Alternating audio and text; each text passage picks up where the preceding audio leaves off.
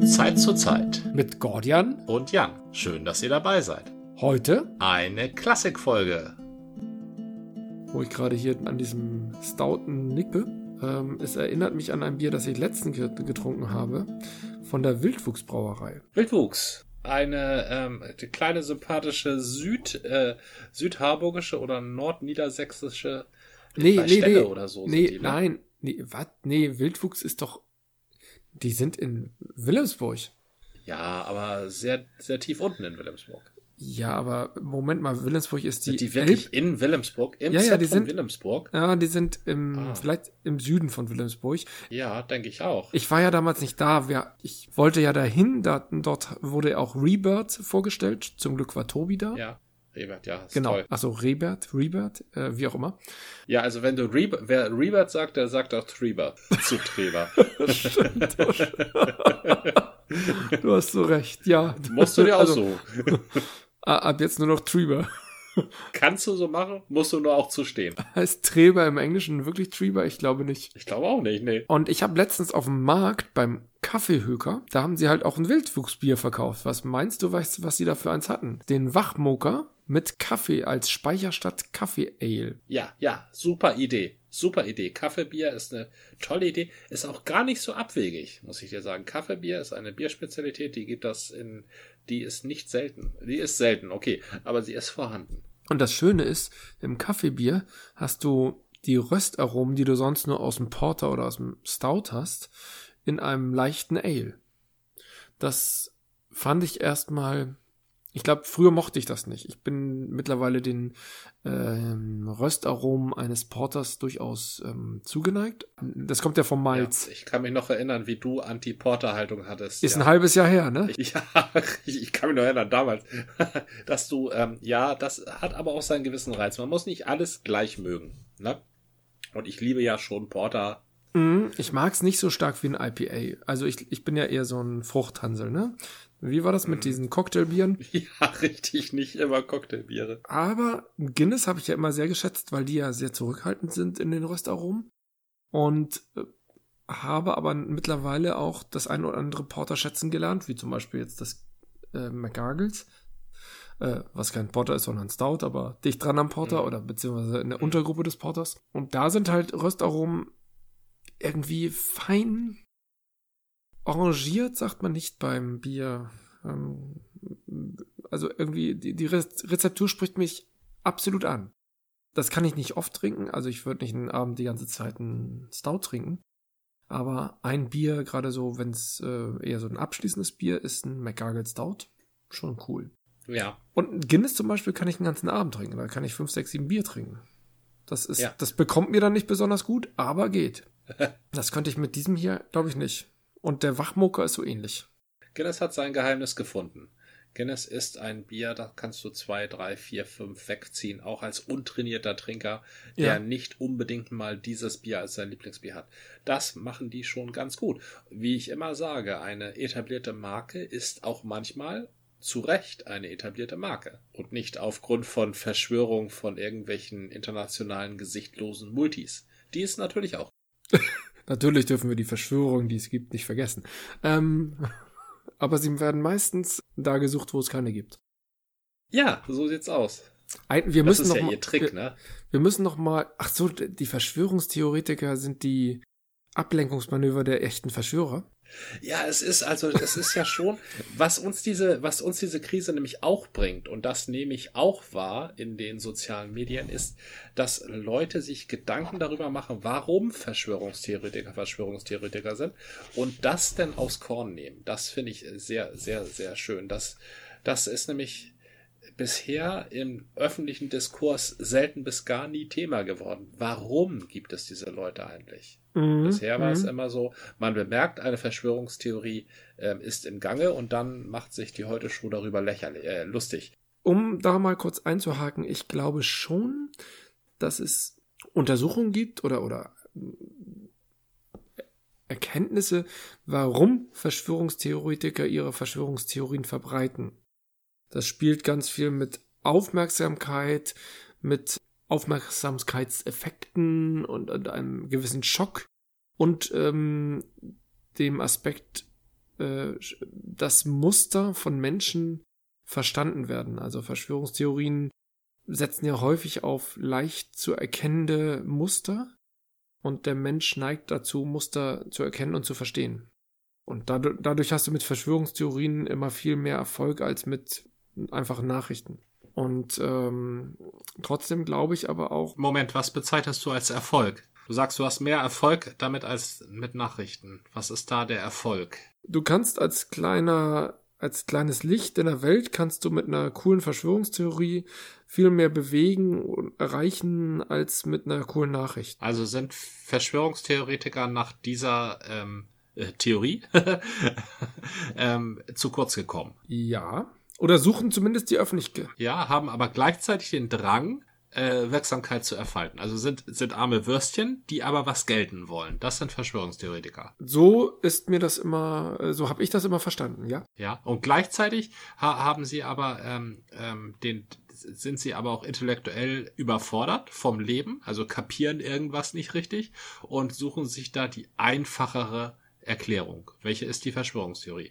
Also es sind, sie sind so ein bisschen doof, ähm, haben aber Geltungsbedürfnis, ähm, aber keiner mag sie. Das sind Verschwörungstheoretiker. Könnte sein, ich bin mir aber nicht ganz sicher. Es gibt möglicherweise die, die auch ein bisschen doof sind, aber ich glaube, es gibt auch die vorsätzlichen Verschwörungstheoretiker, die eine Verschwörungstheorie aufgreifen oder sich auch selber ausdenken, weil sie das Konzept Verschwörungstheorie zumindest verstehen, vielleicht nicht äh, den Gesamtzusammenhang und, und das, was sie auslösen, durchdringen und damit halt versuchen, etwas zu erreichen. Ich glaube schon, dass Verschwörungstheoretiker oft genug wissen, was sie da tun. Also, dass es vorsätzliche Verschwörungstheoretiker sind und nicht nur irgendwelche schrägen. Also es gibt sicherlich auch die Schwörung, ähm, die schrägen Typen, die Muster erkennen und sagen, ja, das habe ich schon immer so gedacht und ähm, auf diesen schnellen Schluss kommen. Aber die bösartigen, die echten Verschwörungstheoretiker sind diejenigen, die eine Verschwörungstheorie konzipieren, äh, um sie halt in die Welt zu setzen, weil die Leute auf diese einfachen Muster eingehen. Nehmen wir mal die schöne Verschwörungstheorie aus Ungarn, dass Soros, ähm, ich weiß gar nicht, was ihm genau vorgeworfen wird, ähm, auf jeden Fall das Land verändern will. Die wurde halt konstruiert auf Basis von äh, vielen Telefoninterviews. Die haben halt geguckt, wen können wir hier als schwarzes Schaf aufbauen und wie können wir das dann ausschlachten. Mhm. Das ist eine Verschwörungstheorie, die wurde konstruiert, ganz bewusst. Und das war nicht einfach nur so eine Idee, die mal irgendein Spinner da hatte. Und das sind die hochgefährlichen Verschwörungstheoretiker. Man nennt sie auch Spin-Doktoren. Die, dieselbe, ähm, dieselbe Mechanik hat das mit den Protokollen der Weisen von Sion die ja. auch ähm, auf so eine russische Spin, also so eine sehr frühe russische Spin-Doktoren äh, ja, Verschwörung zurückgeht, die eigentlich den Zar stützen wollte gegen seine innerpolitischen Feinde. Also nach deiner Maßgabe ist, ähm, nach dein, nach dein, nach deiner Ansicht ist also ein Verschwörungstheoretiker zu kurz gekommen im Leben, will aber trotzdem etwas gelten, ist so ein bisschen doof und aber oder, ne, und Schrägstrich aber, Schrägstrich oder bösartig. ich glaube, es gibt nicht diesen einen Verschwörungstheoretiker. Wir hatten vor einiger Zeit auch mal äh, Erich von Däniken ins Feld geführt. Ich glaube nicht, dass Erich von Däniken ein bösartiger Mensch ist. Ich glaube, dass der, ich, ich weiß nicht, was er ist. Also ähm, sicherlich geltungsbedürftig. Ähm, man, man schreibt nicht äh, haufenweise Bücher mit abstrusen äh, Ideen, wenn man nicht eine gewisse Geltung damit äh, zum Ausdruck bringen möchte. Und, und einen Geltungsdrang vielmehr. Und äh, ich kann nicht sagen, ob er, ob er doof ist oder einfach nur seine, seinen Film gefahren hat oder ähm, das ganz als bewusste Entscheidung, weil es Erfolg bringt. Das kann ich nicht sagen. Aber es gibt die Verschwörungstheoretiker, die einfach nur um ihrer selbst die Verschwörungstheorien in diese Welt setzen wollen, wäre halt von Deniken ein Beispiel.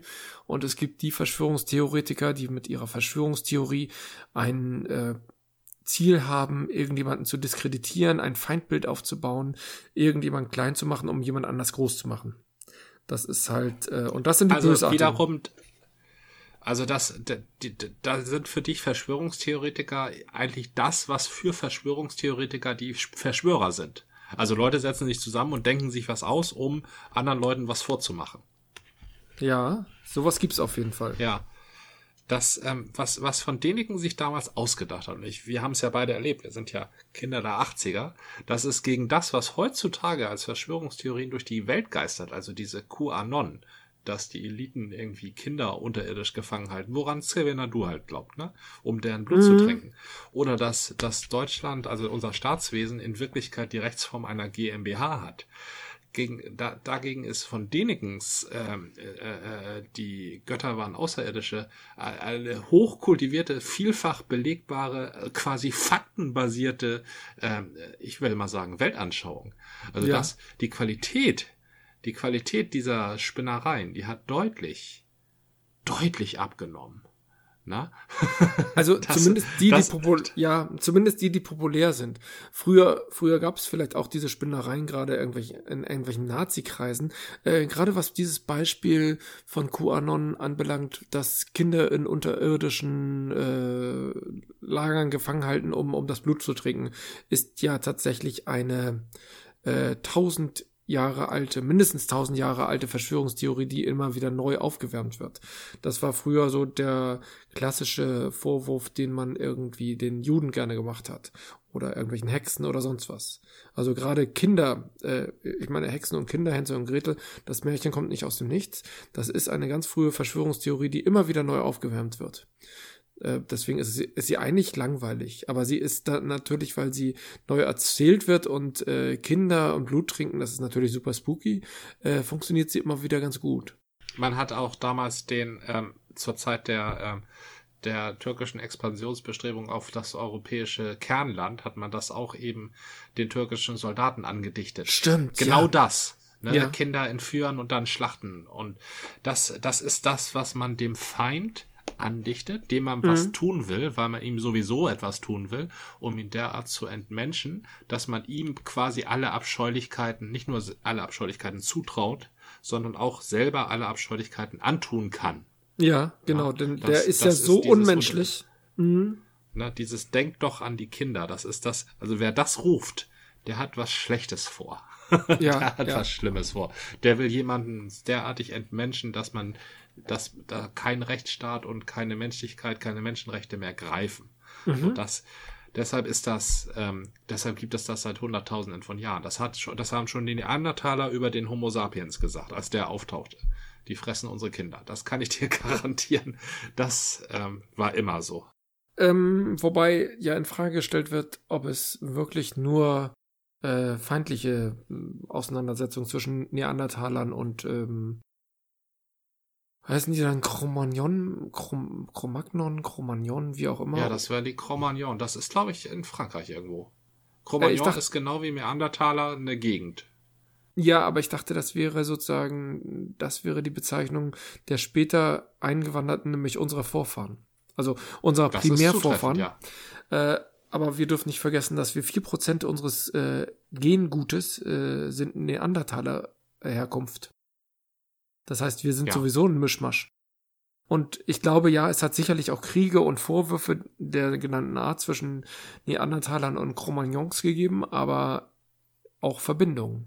Nun kann man darüber Also überlegen. ich hoffe, du willst jetzt nicht meine Lachs dahin, ähm, äh, dahin polemisierte ähm, Argumentationskette mit einem ähm, mit einer völkerkundlichen äh, Tatsache durchschneiden. Das möchte ich. Mach nee, das ich bitte nicht. Okay, Entschuldigung. Ich wollte einfach mal auf, auf ein neues Thema wechseln, weil ich dachte, diesen äh, negativen Verschwörungsdrall, den äh, ich, ich, ich hatte immer mal drüber nachgedacht, ob wir uns eine Folge über Verschwörungstheorien unterhalten, müssen, aber eigentlich ist es ein, ein sehr negatives Thema, wobei man auch einen Aspekt von Verschwörungstheorien, glaube ich, nicht vergessen darf, den du mal sehr schön auf den Punkt gebracht hattest.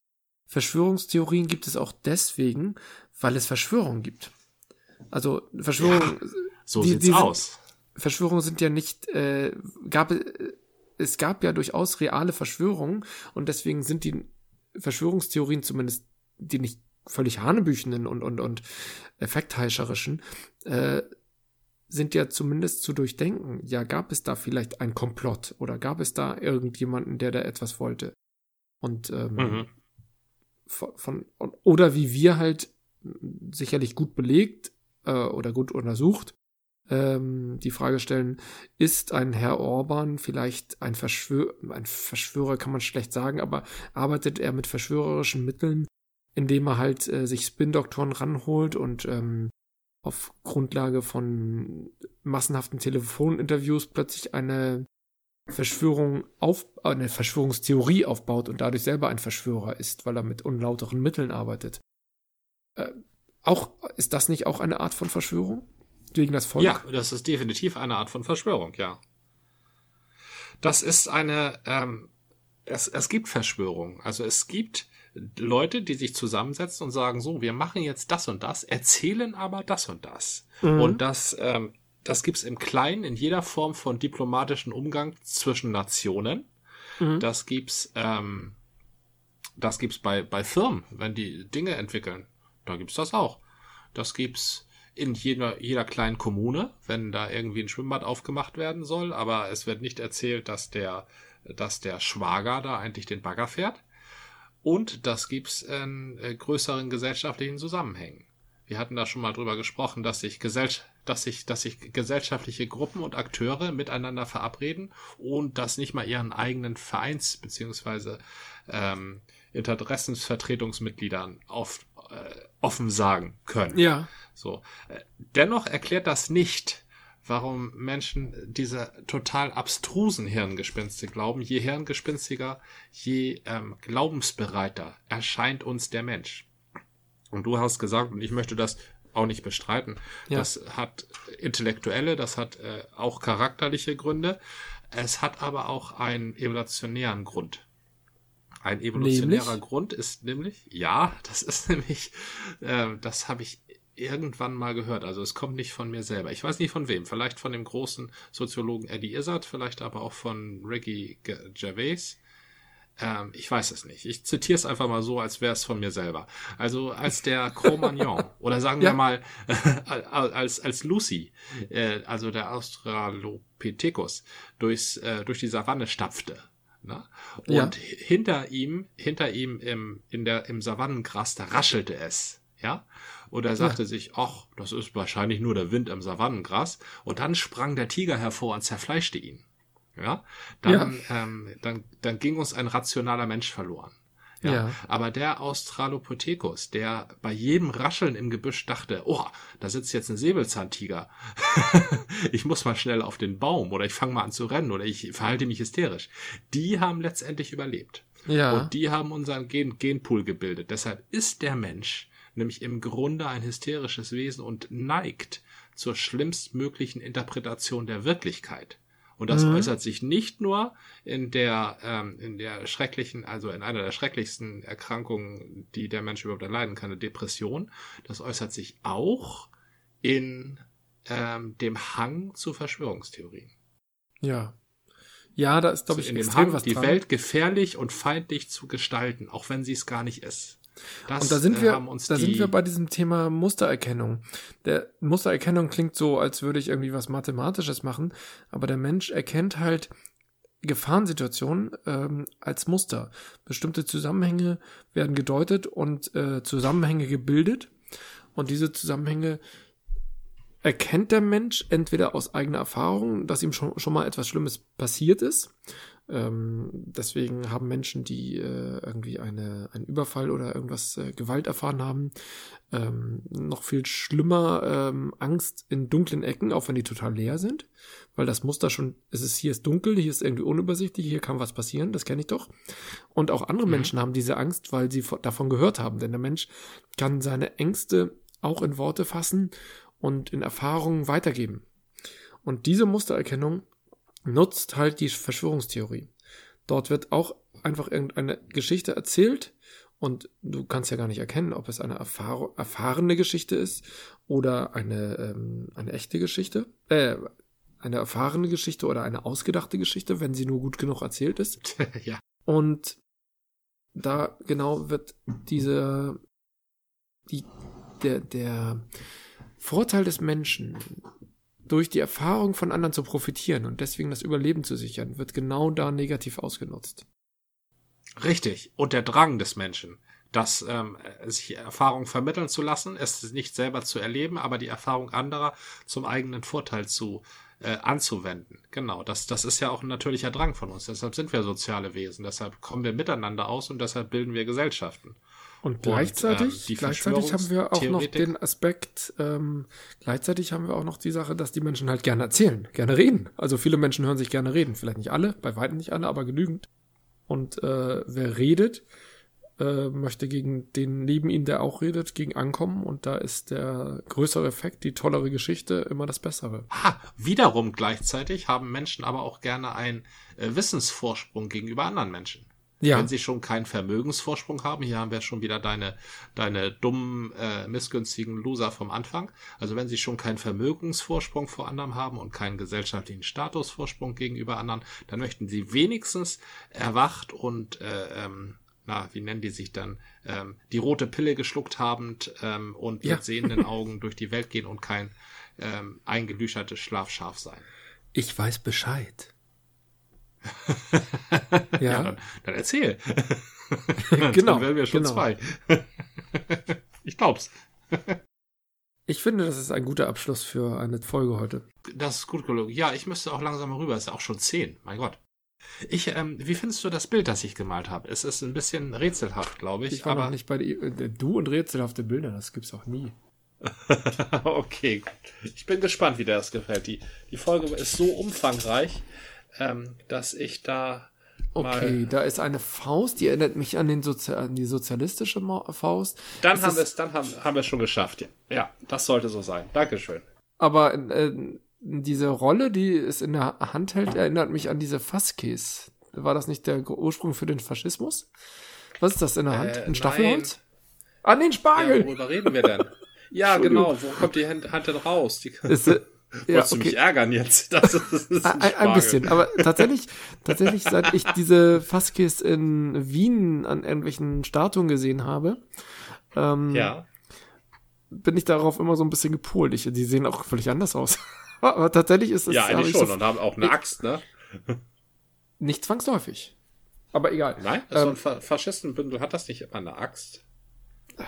Das geht auf ein Lektorenbündel zurück, also das, das Bündel der Rechtssprechen oder der rechtsausübenden ähm, äh, Römer, römischen ja. Rechts- oder Senatsdiener. Und dann genau. habe ich vielleicht nicht genau geguckt oder habe mir, also, aber ich sag mir Mustererkennung. ja, Mustererkennung, genau. Hm. Nein, das ich, ist ein Spargel. Ja, es ist ein Spargel. Sehr schön. Eine, eine, eine Hand, die aus dem Boden schießt und eine Schwein. Das ist sehr schön. Ja, das gefällt mir. Oh, Dankeschön. Das freut mich. Ich werde vielleicht die Erde nach links noch verlängern. Da muss ich mal gucken, wie ich das mache. Aber ja, dann nehme ich einfach rechts mehr, was weil ab. ich die Hand so groß zeichnen muss. Alles gut, alles gut. Du hast ja nur ein Display in der Hand. Ja. Wenn du, ja.